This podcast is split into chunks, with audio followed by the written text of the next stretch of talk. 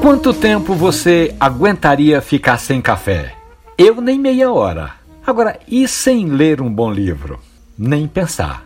Pois foi pensando nisso que algumas das cafeterias do Recife estão tentando driblar a crise e, para não fechar as portas definitivamente, abriram oportunidades e estão aderindo ao teleentrega seja por meio dos aplicativos ou no telefone da loja. Vai ter sempre alguém esperando um chamado seu. Então, você pode comprar um equipamento, uma cafeteira, um porta-filtro, um filtro de papel e aí você vai receber em casa um café de qualidade, certificado, torrado recentemente.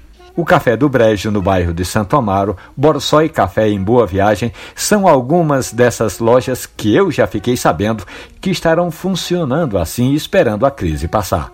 Mas não é só isso não, tem mais. Na Livraria Jaqueira, você pode pedir café, cafeteira, esses utensílios todos, mas pode também pedir um bom livro. Café com livro para quem tem de ficar em casa.